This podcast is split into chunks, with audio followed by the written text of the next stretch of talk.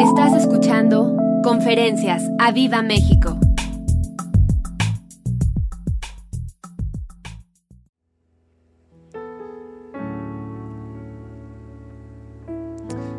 Quiero que leamos el verso 1. Dice, en el mes tercero de la salida de los hijos de Israel. Esto quiere decir exactamente dos meses después de haber salido de Egipto. ¿Estás acá conmigo? En el mes tercero de la salida de los hijos de Israel de la tierra de Egipto, ¿cuántos conocen que, Israel fue librado de Egipto, de la esclavitud? Creo que todos, ¿verdad? ¿Y cuántos creen que tu vida fue librada de la esclavitud, del pecado y de la muerte? ¿Cuántos de aquí pueden decir, yo he sido libertado por mi Jesús? Amén. Eso debe de ser eh, la iglesia más gozosa, ¿no creen? Alguien que sabe que fue hecho libre de la esclavitud, del pecado y de la muerte, debe vivir alegre todos los días de su vida.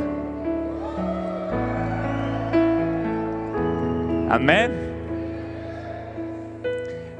Dice, en el mes tercero de la salida de los hijos de Israel de Egipto, en el mismo día llegaron al desierto de Sinaí. Y había salido de Refidim y llegaron al desierto de Sinaí y acamparon en el desierto y acampó allí Israel delante del monte. Di, acampó allí, más fuerte, acampó allí Israel delante del monte. Y Moisés subió a Dios y, el Señor lo llamó desde el monte diciendo, así dirás a la casa de Jacob y anunciarás a los hijos de Israel. Vosotros viste lo que hice a los egipcios y cómo os tomé sobre las alas de águila y os he traído a mí. Ahora pues, si dieres oído a mi voz, di, si dieres oído a mi voz y guardares mi pacto. Una vez más, si dieres oído a mi voz y guardares mi pacto. Qué promesa la que sigue. Vosotros seréis mi especial tesoro sobre todos los pueblos, porque mía es toda la tierra. Y vosotros me seréis un reino de sacerdotes y gente santa. Estas son las palabras que dirás a los hijos de Israel. Entonces vino Moisés y llamó a los ancianos del pueblo y expuso en presencia de ellos todas estas palabras que el Señor, el Señor le había mandado. Y todo el pueblo respondió a una y dijeron, todo lo que el Señor ha dicho, haremos. Yo creo que toda la iglesia diga esto, todo lo que el Señor ha dicho, haremos. Y Moisés refirió al Señor las palabras del pueblo. Entonces el Señor dijo a Moisés, he aquí yo vengo a ti en una nube espesa, para que el pueblo oiga, y para que el pueblo oiga. Una vez más, para que el pueblo oiga, mientras yo hablo contigo. Y también para que te crean para siempre. Y Moisés refirió las palabras del pueblo al Señor. Verso 10. Y el Señor dijo a Moisés, ve al pueblo y santifícalos hoy y mañana y laven sus vestidos y estén preparados para el día tercero, porque al día tercero el Señor descenderá a ojos de todo el pueblo sobre el monte Sinaí. Y señalarán término al pueblo en derredor diciendo, guardaos, no subáis al monte ni toquéis sus límites, cualquiera que tocar el monte de seguro morirá. No lo tocará mano porque será pedreado o aseteado sea animal o sea hombre, no vivirá. Cuando suene largamente la bocina, subirán al monte. Y descendió Moisés del monte al pueblo y santificó al pueblo y lavaron sus vestidos y dijo al pueblo, estad preparados para el día, no toquéis mujer.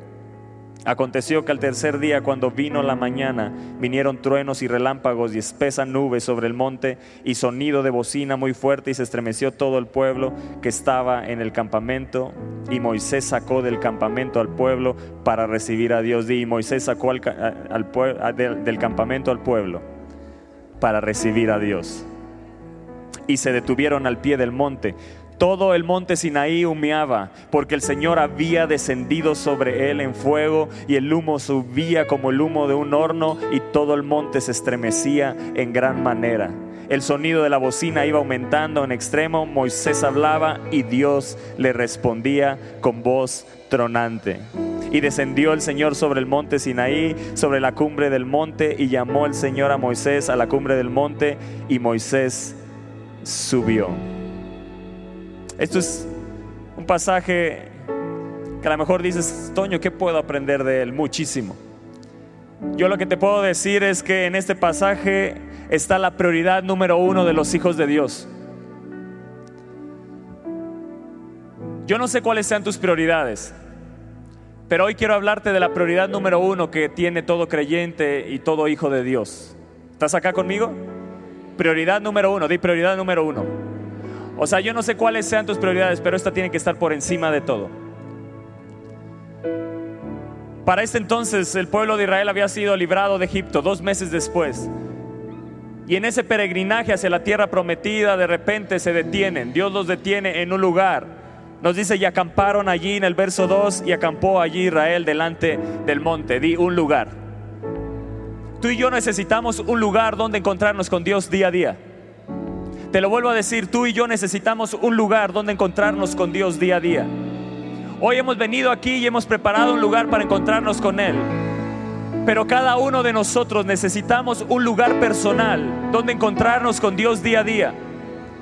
Ellos habían sido librados de la esclavitud habían visto la gloria de Dios, habían visto cómo Dios había obrado ahí en el mar, cómo había, había, Él les, abrió camino ahí donde no había camino y de repente se cierra ese camino y se traga y destruye y trastorna todo el, el ejército de Egipto. Vieron la gloria de Dios, habían visto la columna de fuego, la nube de gloria. Habían visto milagros extraordinarios. Dios les había dado alimento del cielo, agua donde no había agua brotaba agua de la roca. Ellos habían visto cosas impresionantes, como Dios los había sustentado en ese camino. Pero de repente en ese peregrinaje Dios los detiene y les dice, en este monte se van a detener, porque hay algo muy importante que necesito enseñarles como pueblo mío. Que necesitan tener un lugar ustedes para encontrarse conmigo. Y aquí encontramos a Moisés encontrándose con Dios en los primeros Cuatro versos dice, y en el mes tercero, a la salida de los hijos de Israel, de, los hijos de Israel de la tierra de Egipto, en el mismo día llegaron al desierto de Sinaí, habían salido de Refidim y llegaron al desierto de Sinaí y acamparon en el desierto, y acampó allí Israel delante del monte, y subió, y Moisés subió a Dios, y el Señor lo llamó desde el monte, diciendo, así dirás a la casa de Jacob y anunciarás a los hijos de Israel, vosotros visteis lo que hice a los egipcios y cómo os tomé sobre las de águila y os he traído a mí. Primera de Pedro capítulo 3, verso 18, dice, no sé si está en las pantallas, Primera de Pedro capítulo 3, verso 18, para que todos lo puedan ver. Dice así, porque también Cristo padeció una sola vez por los pecados el justo por los que. ¿Estás acá conmigo? ¿Quién padeció por ti? ¿Quién? ¿Quién? ¿Quién? El justo por los. ¿Quiénes son los injustos? Dice que padeció una sola vez por los pecados, el justo por los injustos. ¿Para qué? Esta es la clave de todo creyente. Jesús padeció en la cruz para llevarnos a Dios. Siendo a la verdad muerto en la carne, pero vivificado en espíritu. Y esto mismo de ser llevados a Dios lo veo también en este pasaje.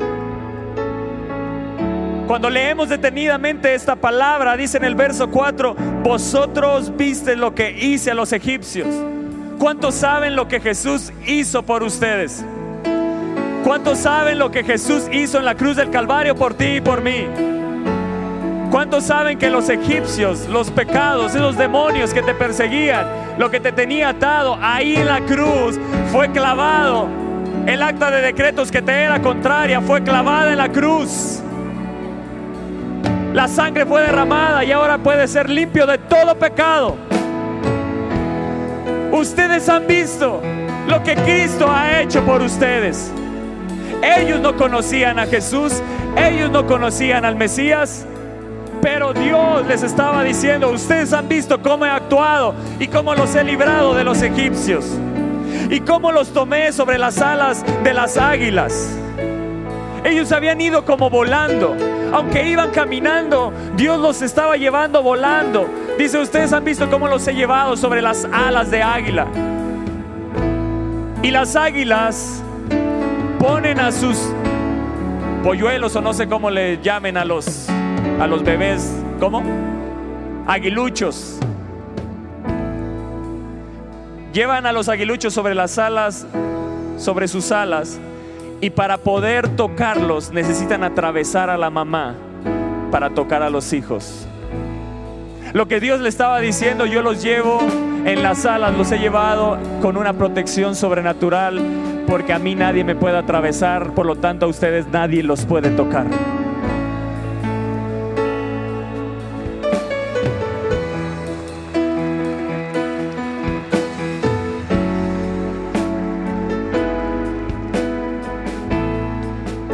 Y ese es nuestro caminar cristiano. Conocemos a Cristo, lo recibimos en nuestro corazón. Recibimos la libertad, recibimos su redención. Somos librados de iniquidades, ciclos en nuestra vida, cosas de nuestros antepasados. Y eso es lo primero que hace Cristo cuando viene a nuestro corazón, nos libra. Y nos dice, tú has visto lo que he hecho a los egipcios. Segundo, te toma en sus en las alas, en las alas del espíritu y trae una protección sobrenatural sobre tu vida. Pero sigue avanzando este verso y dice, y los he traído a mí. Jesucristo padeció el justo por los injustos para llevarnos a Dios. Y Dios le estaba diciendo, todo esto que he hecho es para traerlos a mí. Yo te pregunto, ¿cuánto de tu día te sientes atraído a Dios? Sabes que tienes a Jesús. Sabes que mora dentro de ti. Sabes que el Padre, el Hijo y el Espíritu Santo han hecho morada en ti. Pero cuánto te sientes atraído cada día con esa hambre, esa sed de decir yo necesito un lugar donde estar con Él porque me siento atraído por Dios. Cuando dejamos que esa atracción sea consumida por lo que este mundo nos ofrece, cuando dejamos que esa atracción sea consumida, sea pagada por lo que este mundo nos, trata, nos trata de imponer, cuando las cargas, las aflicciones, todo lo que vivimos en esta tierra, en este mundo, empiezan a pagar esa sed y esa hambre, nuestra vida espiritual se va volviendo superficial y no somos cristianos con una profundidad espiritual. Lo que Dios le estaba diciendo al pueblo, yo quiero que no me tomen como un Dios superficial, nada más por encimita. Yo quiero llevarlos a una profundidad en mí. Yo quiero llevarlos más profundo en mí. Yo quiero que su vida espiritual sea tan profunda que nada los desarraigue de mí.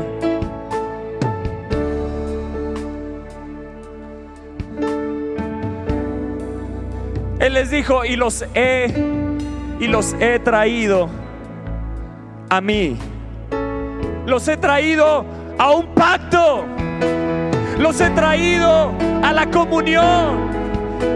Y sabes, yo creo que la iglesia en donde más se debería de alegrar es el saber que hay pacto y hay comunión que podemos tener comunión, que podemos relacionarnos con el Dios Todopoderoso, que podemos tener un encuentro diario con Él que podemos estar cara a cara con Él, que podemos preparar un lugar donde ser atraídos por Él, donde todo lo que hagamos en ese tiempo que pasemos con Él cambiará el rumbo de nuestro día y cambiará nuestras emociones, cambiará nuestro espíritu y tomaremos toda situación con la actitud correcta y con la, sabiendo que es la voluntad de Dios todo aquello que nos está sucediendo porque nos hemos decidido someter a Él.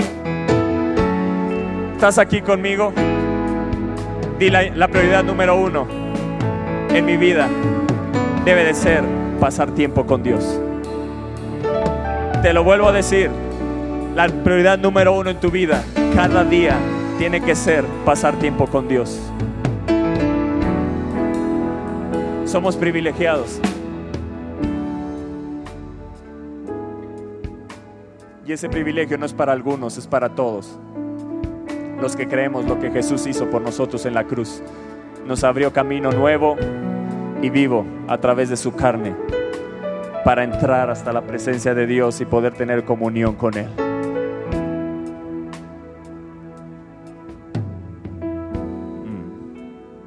Mm. Verso 5 dice, ahora pues, si dieres oído a mi voz y guardares mi pacto, dilo fuerte, si dieres oído a mi voz y guardares mi pacto. Lo primero que necesitamos es tener un lugar. Y no te empieces a debrayar pensando, híjole, sí, yo voy a rentar esta cabaña que está en cierto lugar y entonces me voy a ir y voy a pasar unos días y ahí me voy a encontrar con Dios. O voy a buscar esa montaña que siempre veo en la carretera y ahí me voy a ir y me voy a encontrar con Dios. No, no, no, lo que necesitas es un lugar accesible. Es lo único que necesitas. Un lugar accesible. Si tú trabajas, te levantas temprano, ¿por qué no tu oficina llega antes y que tu oficina sea ese lugar donde te encuentres con Dios? No pongas limitantes. Tu cuarto, el baño, el closet, no sé. Un lugar donde tú estés a solas con Dios. Y acampó allí Israel. Dios los detuvo para decirles necesitan encontrarse conmigo. Necesito enseñarles que necesitan pasar tiempo conmigo. De nada sirve conquistar lo que tengamos que conquistar si no hemos entendido que lo más importante en nuestra vida es tener comunión con Él. Podremos tener todo, pero si no lo tenemos a Él, no tenemos nada. Yo quiero ser bendecido, pero teniendo comunión con Dios. Que ninguna bendición sea más importante que pasar tiempo con Él. ¿Estás acá conmigo? Porque a veces perseguimos cosas que van a ir apagando nuestra vida espiritual. Y Dios quiere que la senda del justo vaya en aumento como el día es perfecto. Está hablando que tu vida espiritual sea mayor y mayor. Tu vida espiritual no puede ser menor que ayer. Tu vida espiritual tiene que ser mayor. Dios te quiere llevar mucho más alto. Lo segundo que tenemos que hacer es estar preparados para estar en un encuentro con Dios. Lo primero que Dios les dijo, hey, aquí van a acampar el lugar. Di el lugar. Segundo, necesitan estar preparados. Lo, que tienes que hacer para prepararte es, ¿qué dice? Si dieres, si, si dieres oído a mi voz y guardares mi pacto, di tengo que estar dispuesto a obedecer. Tener un encuentro con Dios no es nada más tomarlo a la ligera. Si me voy a encontrar con Dios, tengo que tener disposición en mi corazón para obedecer. Porque de nada sirve tener un encuentro con Dios si algo que te diga no vas a estar dispuesto a obedecerlo. Necesitamos estar dispuestos en nuestro corazón. Lo que Dios está enseñando en Éxodo 19 es cómo encontrarnos, cómo pasar ese tiempo con Dios, cómo tener esa comunión que se nos ha abierto a cada uno de nosotros. Es un privilegio. Es un privilegio. Es como cuando vas a un lugar importante o te vas a presentar con una persona importante. Ah, tienes que estar preparado para esa cita, ¿sí o no? Dios le estaba diciendo cómo prepararse para tener esa cita diariamente con Dios. ¿Cuántos lo quieren conocer? ¿Cuántos lo quieren hacer? ¿Cuántos están dispuestos hoy aquí? Lo primero que les digo, tienes que estar dispuesto a obedecer, di dispuesto a obedecer. Dile al lado, tienes que estar dispuesto a obedecer. Dios espera de cada uno de nosotros una actitud dispuesta a obedecerle. Si dieres oído a mi voz y guardares mi pacto, dispuestos a obedecer. Y si estamos dispuestos a obedecer, hay una promesa, vosotros me seréis un reino. Wow, un reino de sacerdotes. Vosotros seréis mi especial tesoro sobre todos los pueblos.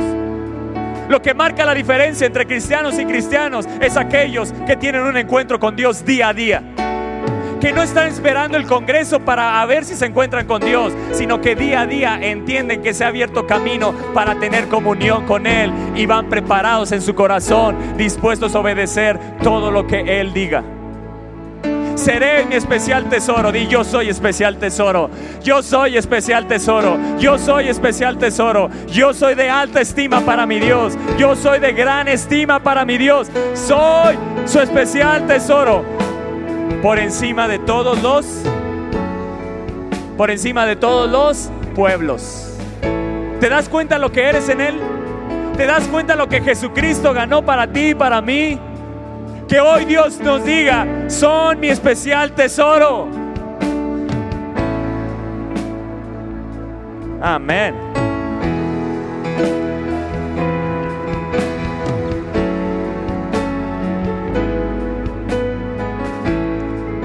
Y dispuestos a obedecer. Y el verso 6 les dice, y vosotros me seréis un reino de sacerdotes y gente santa. Somos apartados para Él. Debemos de decidir en nuestro corazón ser apartados para Dios. Solo para Él. Vivir en santidad. Lo que te va a ayudar a vivir una vida en santidad es tu encuentro con Dios día a día. Con una disposición de obediencia en tu corazón. Y me seréis un reino de sacerdotes. Quiero que notes esto. En el Antiguo Testamento tú sabes que en el tabernáculo había el lugar santo y el lugar santísimo. Y en el lugar santo entraban los sacerdotes, pero en el lugar santísimo solo el sumo sacerdote. Pero eso sucedió después de la rebelión que tuvo este pueblo cuando hizo el becerro de oro. Antes de que sucediera eso, el deseo de Dios es que todo el pueblo fueran sacerdotes. Lo que Dios les estaba diciendo con eso, todos tienen acceso a mí. Yo he hecho un reino de sacerdotes que tengan acceso a mí. Yo no sé si alguien me está entendiendo aquí. Pero lo que Jesucristo ganó en la cruz del Calvario no es cualquier cosa. Pero sí es menospreciado por muchos. Tiene que ser valorado por toda la iglesia. Tiene que ser valorado en tu vida tienes que apreciarlo, tomarlo. Y la mejor manera de apreciar lo que Jesús ha hecho por ti y por mí es tomando y accionando lo que Él ha hecho por nosotros. Nos abrió camino. Tienes libertad para entrar, pero Él nunca te va a meter a la fuerza. Tiene que haber una disposición en nuestro corazón, iglesia. Dios espera una iglesia que entienda que es una iglesia de un reino de sacerdotes donde todos tienen acceso a Él. Todos tienen acceso a Él. Si tú preparas un lugar, si estás dispuesto a obedecer, si estás dispuesto a entrar cada día, preparar ese lugar, prepara ese lugar, prepara ese lugar, ese lugar de encuentro con Dios, con el Dios Todopoderoso. Él dijo, yo quiero que sean un reino de sacerdotes. Y después dijo, cuando caen en ese pecado, cuando hacen el becerro de oro, Moisés se levanta y dice, ¿quién está de parte de Dios? Y los únicos que estuvieron de parte de Dios fueron los levitas. Y ahí Dios estableció, ustedes son los que van a entrar en el lugar santo y en el lugar santísimo. Pero Jesucristo vino a esta tierra para recuperar todo aquello que se había perdido. Y caminó como hombre y fue obediente hasta la muerte y muerte de cruz. Y cuando se clavó en esa cruz nos abrió camino nuevo y vivo. Y ahora volvió a ser de todos un reino de sacerdotes que tenemos acceso ilimitado a la presencia de Dios. Gracias Jesús. Dile gracias Jesús. Dile gracias Jesús. Dile gracias Jesús.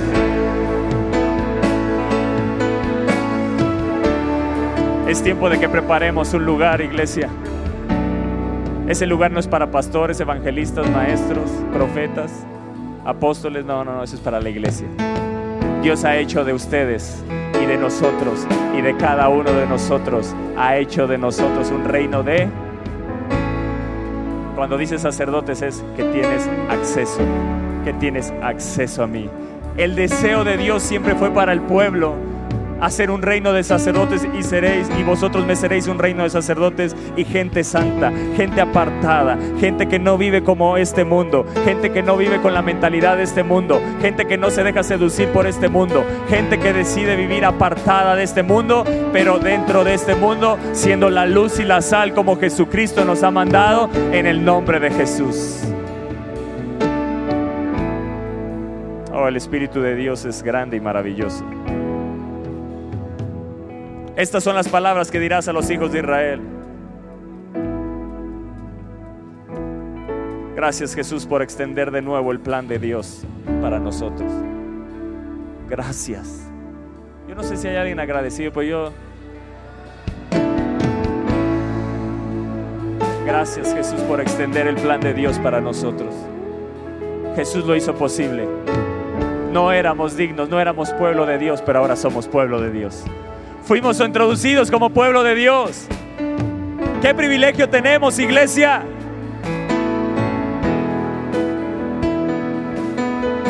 Oh, sí, amén.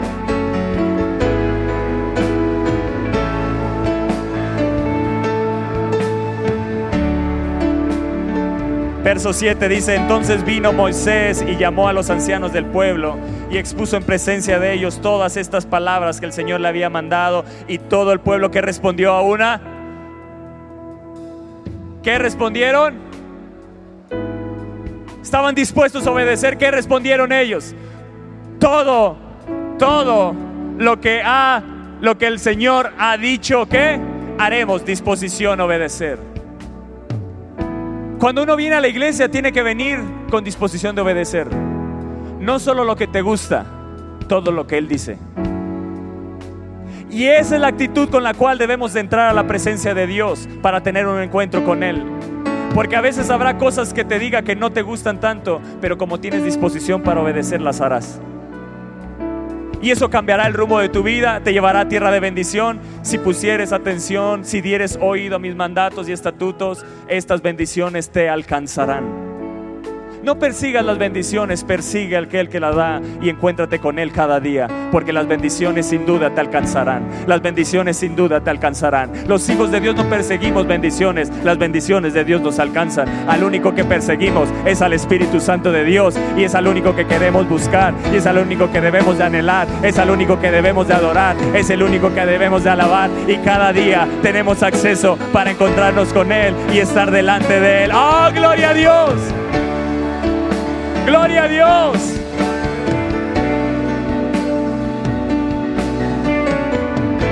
Dispuestos a obedecer. Todo lo que el Señor ha dicho haremos. Cada vez que te encuentres con Dios, lo primero que le digas es, Señor, estoy aquí y todo lo que me digas voy a hacer.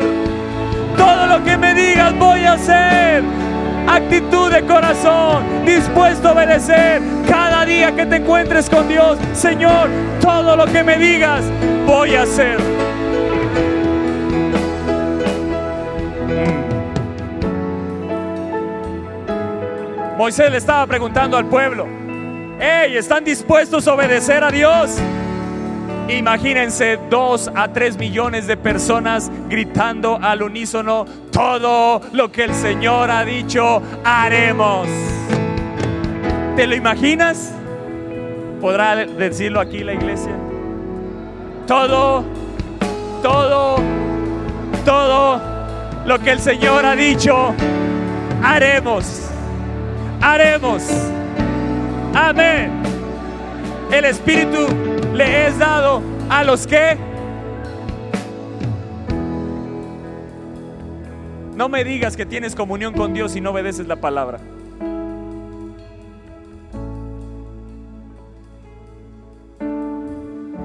No me, dice, no me digas que tienes comunión con Dios y no obedeces a tus pastores. Jóvenes, no me digan que tienen comunión con Dios y no obedecen a sus padres. Porque todo lo que el Señor ha dicho, eso haremos. Yo quiero que se levante una generación de jóvenes que pueda decir, todo lo que el Señor ha dicho haremos. Si tenemos que estar en el horno de fuego, aún de ahí Dios nos puede librar y si no, aún así le vamos a obedecer. Amén. Cada día que te encuentres con Dios, dile, Señor, todo lo que me digas, eso haré. Amén. Amén. Espíritu Santo, todo lo que me digas, eso voy a hacer. Y ya lo primero que te está diciendo hoy es, ten un encuentro conmigo cada día. Todo lo que Él me ha dicho, eso voy a hacer. Aquí no se trata si estás cansado, aquí se trata de tener un encuentro con Dios. Y Él dice, vengan a mí todos los que estén cansados y trabajados, que yo los haré descansar. Todo lo que tú has dicho, Señor, eso haremos. Yo voy a experimentar el descanso de Dios en su presencia. Voy a experimentar la presencia, la paz que Él me quiere dar. ¿En dónde está? En un encuentro con Dios. ¿Cómo pudo estar Moisés 40 días, 40 noches, creo que ni con agua? Ni comida ni agua. ¿Cómo? simplemente hay un sustento sobrenatural cuando tenemos un encuentro con Él. Hay un sustento sobrenatural cuando hay un encuentro con Él. Amén. Verso 9. ¿Estás acá conmigo? Entonces el Señor dijo a Moisés, He aquí, yo vengo a ti en una nube espesa para que el pueblo oiga, di, para que el pueblo oiga, mientras yo hablo contigo. Lo segundo que necesitas cuando tengas un encuentro con Dios, primero disposición para obedecer, segundo ser sensible a la voz de Dios. Debemos de ser sensibles para escuchar. No solo para obedecer, estar dispuestos, sino también para escuchar. Debemos ser sensibles ahí en ese encuentro, sensibles para escuchar lo que Dios quiere decirnos, sensibles para escuchar porque Dios quiere revelar sus verdades y debemos de estar listos para escucharlas y obedecerlas. ¿Estás acá conmigo? De nada sirve querer obedecer si no estoy dispuesto a escuchar. Para poder obedecer primero necesito ser sensible a escuchar lo que Dios quiere de mí para entonces con mi disposición para obedecer llevarlo a cabo. Si no entro con esa disposición, a lo mejor habré perdido mi tiempo en ese encuentro.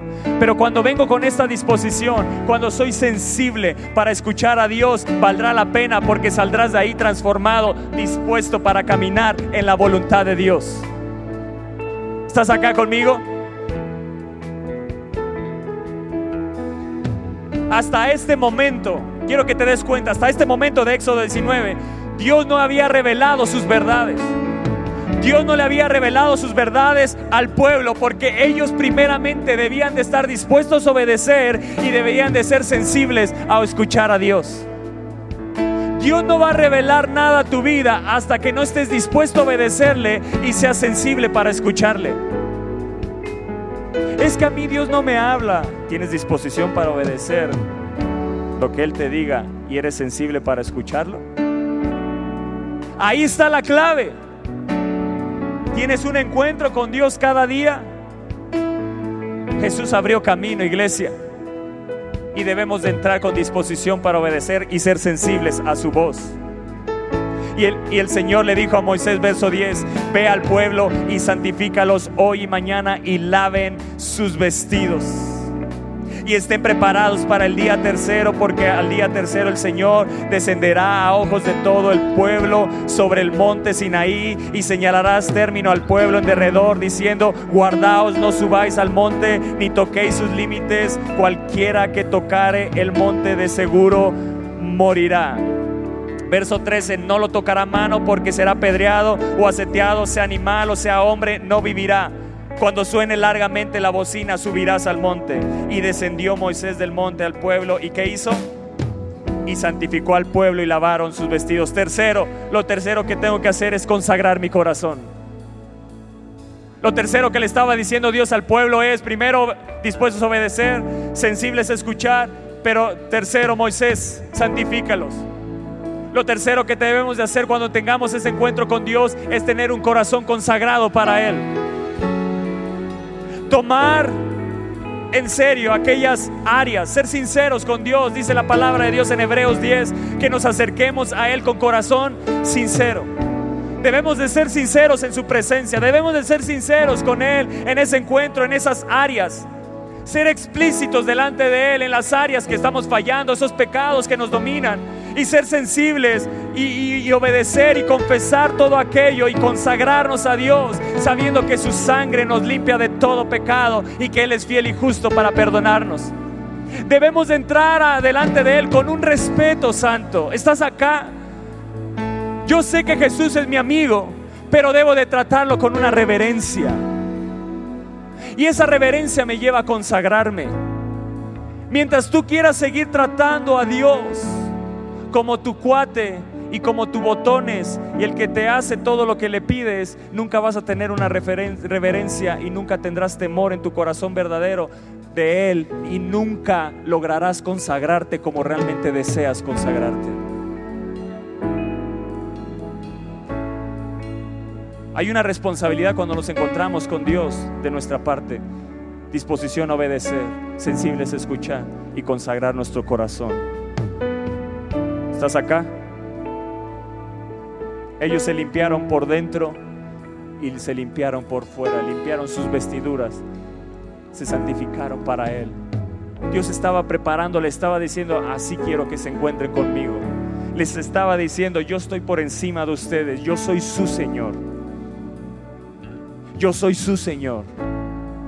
Con el que te vas a encontrar no es con cualquier persona, es el Dios Todopoderoso. ¿Estás acá conmigo? Verso 16. Y aconteció que al tercer día, cuando vino la mañana, vinieron truenos. Imagínate ese evento. Imagínate que tú estás ahí en ese lugar. De repente volteas, Dios desciende. Cuando vino la mañana vinieron truenos, relámpagos y espesas nubes sobre el monte y sonido de bocina muy fuerte y se estremeció todo el pueblo que estaba en el campamento. Y Moisés sacó del campamento al pueblo para qué? Ya les he dicho que tienen que estar dispuestos a obedecer, sensibles a escuchar, ya se consagraron, ahora están listos para recibir a Dios. Pero hay algo más que les quiero decir, dice Moisés. Todo el monte Sinaí humeaba porque el Señor había descendido sobre él en fuego y el humo subía como el humo de un horno. Y todo el monte se estremecía en gran manera. El sonido de la bocina iba en aumento y en, extremo. Moisés hablaba y Dios le respondía con voz tronante. Y descendió el Señor sobre el monte Sinaí, sobre la cumbre del monte, y llamó el Señor a Moisés a la cumbre del monte, y Moisés subió. Y el Señor dijo a Moisés, desciende, ordena al pueblo que no traspase los límites para ver al Señor. Wow. ¿Escuchaste eso?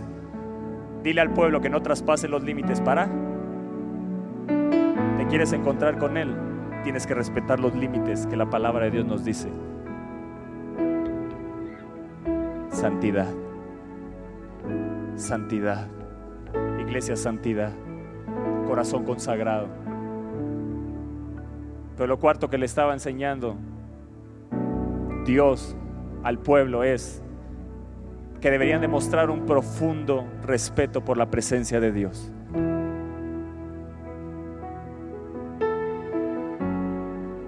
Se trata de jugar a la presencia. Se trata de tomar y mostrar un profundo respeto por la presencia de Dios.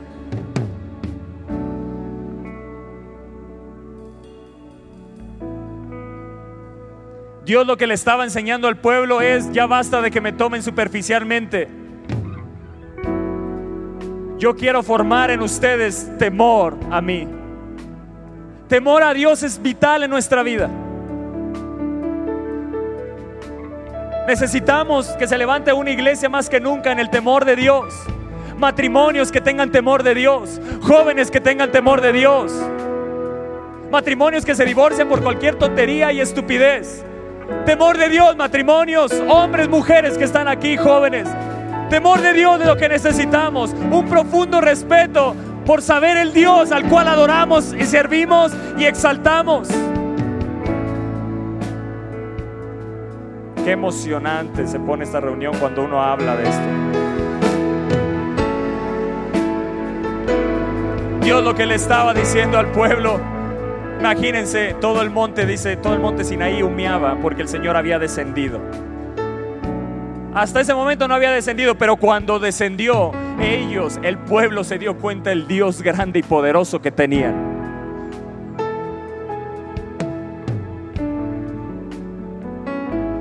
¿Qué provocó esto? Que no tomaran a Dios superficialmente, sino con un temor reverente. Di temor reverente. Yo te digo a ti como hijo de Dios, iglesia, no podemos tener a Dios en un concepto superficial. Debemos recuperar en este tiempo, como iglesia, como hijos de Dios, una comprensión respetuosa de Dios. No te oigo emocionado. ¿No nacimos para la gloria de su nombre? Dar gloria a su nombre es recuperar, es recuperar el respeto y la comprensión respetuosa de Dios.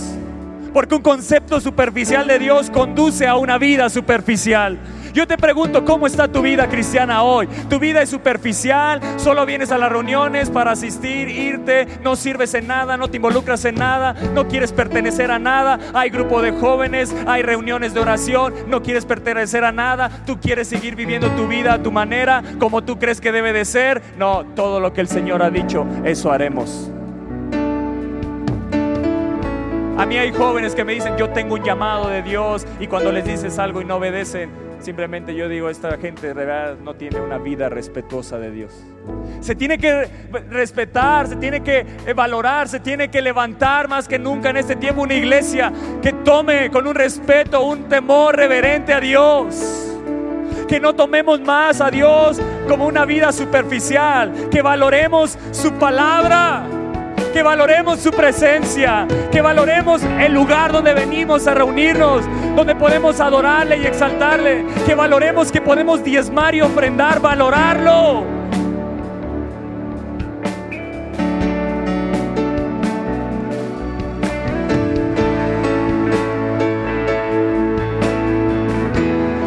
Si tú no diezmas y ofrendas, tu vida es superficial. Sí, te lo vuelvo a decir. Si tú no diezmas y ofrendas porque Dios lo dice y si tú has dicho todo lo que el Señor ha, dicho haremos, Él te dice que diezmes y ofrendes. ¿En dónde? En la casa de Dios. Si tú no diezmas y ofrendas, tu vida está siendo muy superficial. Estás tomando a Dios muy superficial.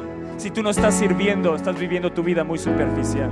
Si no te involucras más allá, estás viviendo una vida superficial. Pero los que tienen un encuentro con Dios día a día, su vida va cambiando y su vida va siendo diferente, su vida va siendo más profunda. Y cada vez que te encuentras con ellos, palabra que sale de su boca es palabra que te transforma y pega en el corazón porque están hablando de lo profundo de su corazón y en lo profundo de su corazón no hay nada más que Dios y su presencia.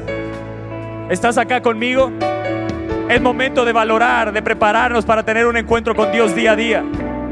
Trata a Dios superficialmente y tu vida será superficial.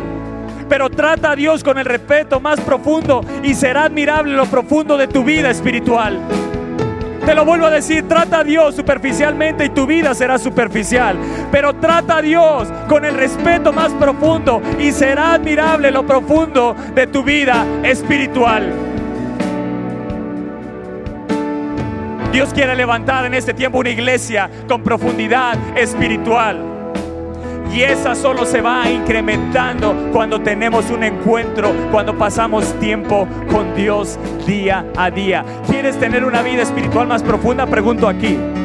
¿Quieres tener una vida espiritual más profunda? Ve a la vida misma que es Dios cada día y tu vida será más profunda en Él. Ve a la vida. Jesús es el camino, ¿Y la qué? ¿Y la qué? ¿Y la qué? Tu vida no es el dinero, tu vida no son los logros, tu vida no es el éxito, tu vida no es el que seas el pipiris nice de este mundo y de México, que seas alabado, que seas honrado, no. Tu vida está en Jesús y la vida espiritual se hace más profunda cuando decidimos apegarnos y arraigarnos mucho más a Él.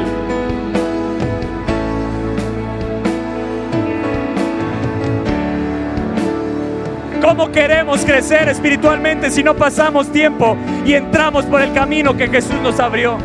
¿Cómo queremos crecer en nuestra vida espiritual si no tomamos y valoramos lo que Jesucristo hizo en la cruz del Calvario, que nos abrió camino para entrar a la presencia y poder encontrarnos con el Dios supremo, sublime y el todopoderoso? Hoy en la iglesia el, el tiempo con Dios parece que depende de echar una moneda al aire. Te lo vuelvo a decir, iglesia. Hoy parece que tu tiempo con Dios depende de echar una moneda al aire. Si cae águila, entro. Si cae cruz, pues no pasa nada. Al final es un Dios de gracia que perdona. No, no, iglesia. No, valoremos a Dios. Tengamos, levantemos en este tiempo un respeto profundo por el Dios que tenemos no es el amigucho, no es el que está nada más al lado mío para lo que yo quiero. Él es el Dios Todopoderoso. Y a Él nos rendimos, y a Él nos humillamos, y a Él nos postramos. Y lo que Él dice, eso estamos dispuestos a hacer.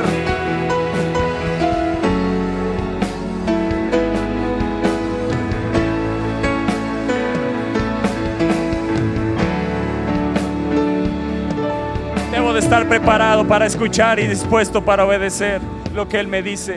A mí no me queda de otra. Si Él dice algo, lo tengo que obedecer. Si Él dice algo, no tengo otra opción más que hacerlo. ¿Estás acá conmigo? Si Él dice algo, no tengo, no tengo, di no tengo. No tengo otra opción más que obedecerlo. La vida cristiana no es una vida de opciones múltiples.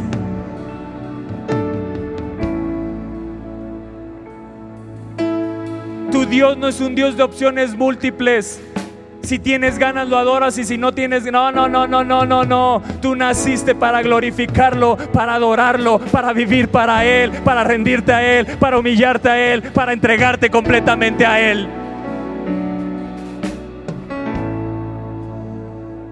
No hay opciones múltiples cuando se trata de obedecer a Dios. Se trata de hacer su voluntad y su voluntad es que pasemos tiempo con Él.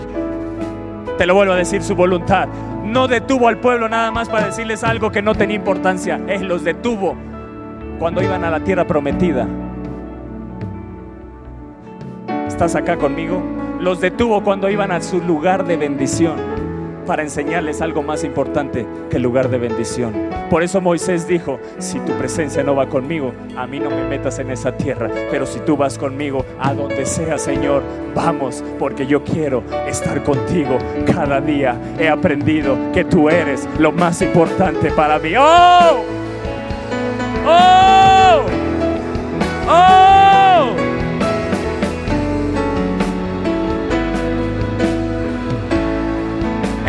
Mi botones. Él es mi Señor. Él es mi Señor. Él es mi Señor.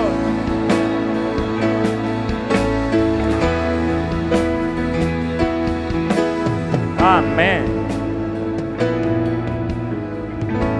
Wow. ¿Estás acá? Te está hablando el Espíritu de Dios en esta mañana. Tarde ya. Amados, cuando en nuestro paso acelerado de la vida cotidiana nos detenemos cada día para pasar tiempo con Dios, es ahí donde Él añade vida, vida, vida espiritual a nuestra vida espiritual. ¿Estás acá conmigo? Yo no sé cuál sea tu paso acelerado que digas, y tengas pretextos, es que estoy muy cansado, es que mi trabajo me consume y no pases tiempo con Dios, yo te digo, la voluntad de Dios es que pases tiempo con Él. Que hagas un alto en tu tiempo acelerado para que tu vida espiritual sea más profunda, para que te arraigues más en Él, para que cada cosa que escuches en su palabra estés dispuesto a obedecerla y nada te mueva de ahí. Necesitas detenerte cada día, ir a ese lugar de encuentro con Él, estar dispuesto a obedecerle, ser sensible a escucharle, consagrarte a Él, tener un respeto por su presencia y ahí Él va a añadir vida espiritual a ti.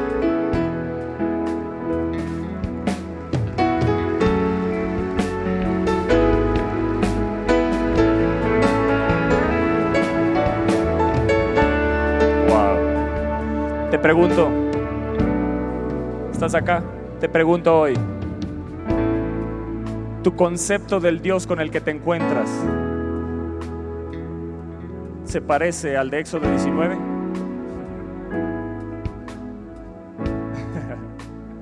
¿Cambió, verdad, tu mente? ¿Cambió tu pensamiento? Yo no te estoy diciendo que Jesús no es tu amigo. Yo no te estoy diciendo que no es el, el amado de tu alma. Pero nunca se nos olvide, iglesia, que lo primero que es el Señor. Y con esa actitud voy y le busco. Y ahí encuentro su amistad, ahí encuentro su amor, ahí encuentro su consuelo, ahí encuentro su abrazo, ahí encuentro su paz. Cuando Él encuentra en mí una actitud de reverencia, de humillación, de, de un corazón contrito y humillado.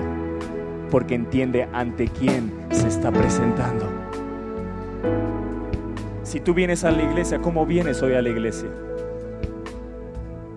Cuando uno viene así, no está pensando nada más que puede recibir.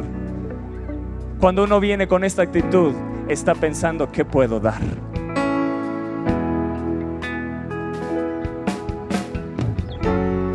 Cambia tu mente de hijo. Tienes un Padre todopoderoso, pero también tienes un Señor. Tienes un Señor. Tú recibiste a Jesús como tu Salvador y como tú. Lástima. Tú lo decidiste así. Ahora sujétate a Él, obedécele a Él. Y cuando tenemos esa actitud, ¿sabes qué va a suceder? Verso 20 y descendió el Señor sobre el monte Sinaí, sobre la cumbre del monte, y llamó el Señor a Moisés a la cumbre del monte, y Moisés subió. No fue Moisés el que subió. Cuando Dios encuentra una actitud así en sus hijos, una actitud de dispuestos a obedecerle, ser sensibles a su voz, de consagrarnos a Él, de tomarlo con el profundo respeto, Dios desciende. Dios desciende. Es Él el que desciende. No fue Moisés el que subió. Fue Dios primero el que descendió y después Moisés subió. ¿Estás acá? ¿Quieres que Dios descienda? Que encuentre en tu vida. Si hoy la iglesia, cada domingo, cada que se presente, viene con esta actitud, Dios va a descender. Dios va a ser eso hará que Dios descienda. Truenos, relámpagos, su gloria, su presencia.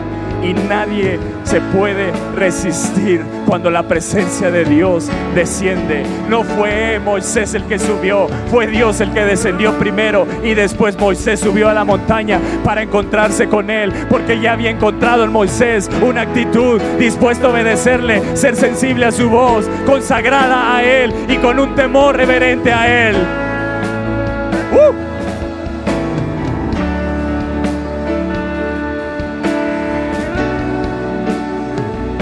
¿Sabes cómo subió Moisés a esa montaña? A ese monte.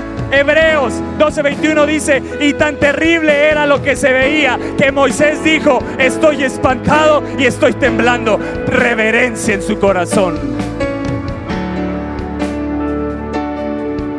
¿Estás acá?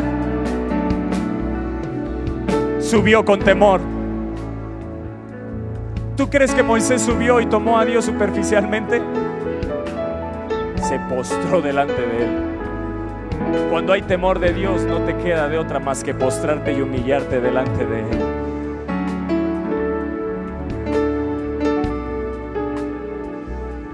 Éxodo 20, 18 al 20 les dice, todo el pueblo observaba el estruendo. Está hablando de ese momento. Todo el pueblo observaba el estruendo y los relámpagos y el sonido de la bocina y el monte humeaba y viéndolo el pueblo que temblaron y se pusieron lejos, de lejos. Y dijeron a Moisés, habla tú con nosotros y no y nosotros oiremos, pero no hable Dios con nosotros para que no muramos. Reverencia, profundo respeto de Dios. Necesitamos como iglesia levantar al Dios que tenemos y mostrar que es un Dios que se merece profundo respeto. ¿Estás acá? Verso 20. Y Moisés respondió al pueblo, no temáis, porque para probaros vino Dios y para que su temor, ¿qué? Para que no pequéis. Cuando el temor de Dios se pierde, pensamos que podemos hacer lo que nos venga en gana. Temor de Dios te va a detener para no vivir tu vida espiritual, tu vida cristiana como te venga en gana para no usar de la gracia como una licencia para pecar, sino entender que la gracia es un regalo que costó el sacrificio de Jesús en la cruz del Calvario y lo valores y lo entiendas que por gracia fuiste salvo, no por buenas obras para que nadie se gloríe, sino para buenas obras, para glorificarlo a Él. Un cristiano que entiende el Dios que tiene vivirá para hacer el bien donde se presente para glorificar a Dios donde se presente. a donde te lleve tu trabajo, en tu negocio. Si te lleva a otro país, no sé dónde Dios te lleve, pero donde Dios te lleve, Él te quiere usar. No es nada más para que disfrutes, sino para usarte donde te lleve. Y eso solo lo hace cuando hay un temor reverente en nuestro corazón, cuando entendemos al Dios al cual servimos. ¿Sabes qué le dio Dios en ese monte? Cuando subió Moisés, ¿sabes qué le dio?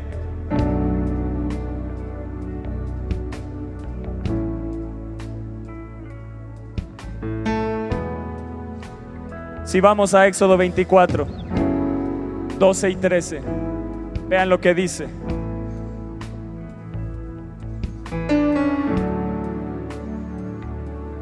Yo sé que conoces que le dio las tablas, pero para ti las tablas aumentaron. Ya no solo hay diez mandamientos. ¿Estás acá conmigo? A él solo le dio los diez mandamientos, pero a nosotros, tú lo tienes ahí en tus manos. ¿Sabes dónde se escribió este libro? En el lugar de profunda reverencia. ¿Cómo estás tomando este libro? ¿Cómo estás tomando este libro? Debemos de tener un temor reverente. Debemos de tener temor reverente. Dice que ahí arriba, si lo pones, Éxodo 24, verso 12 y 13, si lo pueden poner. Y entonces el, Señor dijo a Moisés, sube a mí al monte y espera allá. Y te, te daré tablas de piedra y la ley y mandamientos que he escrito para qué Verso 13. Y se levantó Moisés con Josué su servidor y Moisés subió al monte de Dios. Lo segundo que le reveló Dios a Moisés ahí arriba fue el diseño del tabernáculo. Lo que Dios le estaba diciendo al pueblo, la montaña es un lugar que está muy difícil de accesar. Yo quiero bajar a su nivel para que tengan un encuentro conmigo.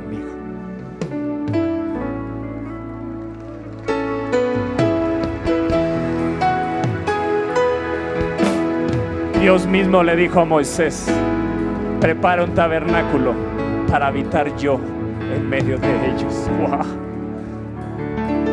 Yo no sé si alguien entienda. Yo no sé si hay alguien entendido de la palabra de Dios aquí. Pero es momento de valorar lo que Él hizo. Construyó un tabernáculo para que podamos encontrarnos con Él. Pero Jesús después viene y dice, Padre, yo creo que ahí Jesús con el Padre antes de venir y hacerse hombre, el tabernáculo está muy limitado para ellos. Creo que si muero por ellos, mi sacrificio en la cruz, si yo cargo el pecado de todos ellos, Padre, será posible que si yo me clavo en esa cruz y cargo sus pecados, les podría abrir camino para que todos tengan encuentro contigo. Sí. Entonces Jesús dijo, yo estoy dispuesto a morir. Yo estoy dispuesto a descender. Yo estoy dispuesto a hacerme como ellos. Yo estoy dispuesto a caminar como un hombre, como ellos, padecer todo lo que ellos padecen, vivir todas sus aflicciones, vivir todo lo que ellos encuentran y caminar como ellos. Pero no solo eso, Padre, también estoy dispuesto a clavarme en la cruz, morir como un maldito, cargar sus maldiciones, cargar sus iniquidades, cargar lo que separa a ellos de la comunión contigo y abrir un camino nuevo, reconciliarlos contigo para que ellos puedan entrar a la presencia todos los días y disfrutar de lo que tú y yo, Padre, estamos disfrutando aquí. Oh.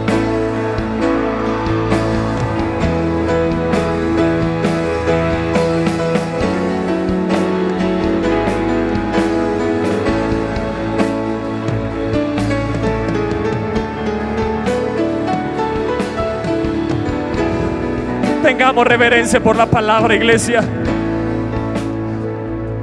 No usemos a la palabra de Dios superficialmente. Deja de valorar otros libros por encima de la palabra de Dios. No, no puede ser así.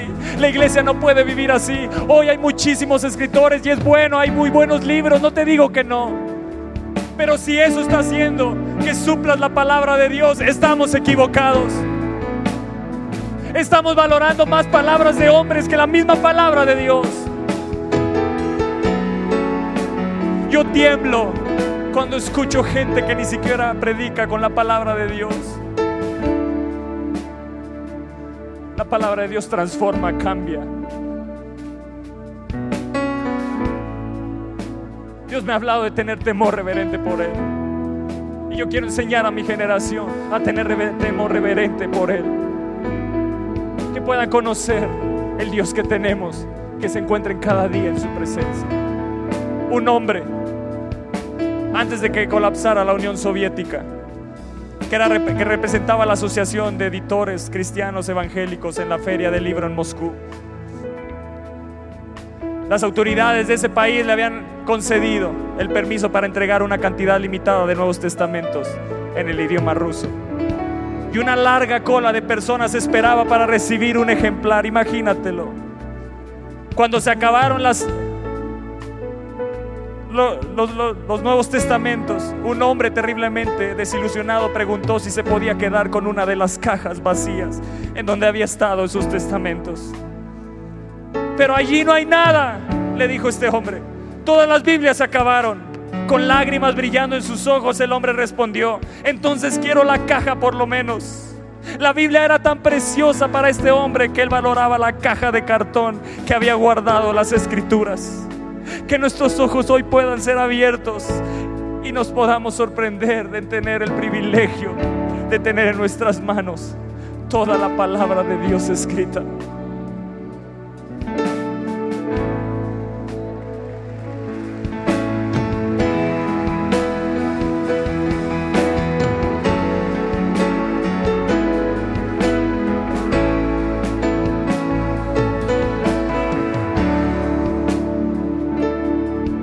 Dijo, yo soy la vid y ustedes son los pámpanos. El que permanece en mí y mi vida en él y yo en él, este lleva mucho fruto, porque separados de mí, separados de mí, iglesia separados de Jesús si no tenemos un encuentro con Jesús, si no tenemos un encuentro con el Espíritu Santo cada día, separados de Él, nada podemos hacer. ¿Cuántos días de tu vida has vivido separado de Él y no has tenido la comunión y las cosas no te han salido como tú pensabas que deberían de salir? O a lo mejor te han salido como tú pensabas, pero no como Dios quiere que sucedan.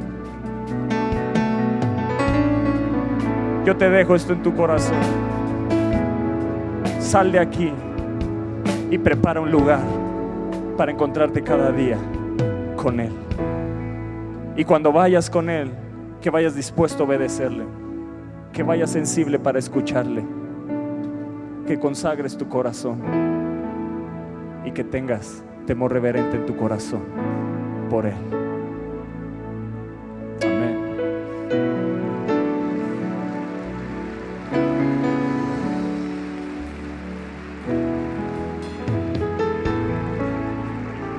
Nunca entres a encontrarte con Él sin la palabra de Dios.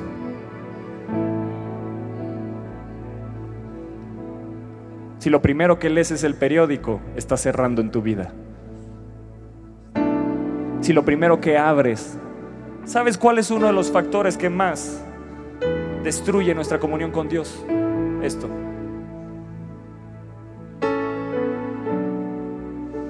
Si esto es lo primero que agarras antes de tener comunión con Él, de algo ya llenaste tu corazón que Él no quería.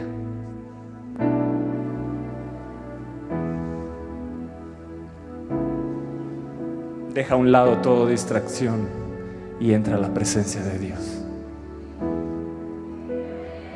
Volvamos como iglesia a levantar el nombre de Dios a levantar el nombre de Dios y darle gloria, gloria a su nombre. Amén. Espera nuestra próxima emisión de Conferencias. ¡A Viva México!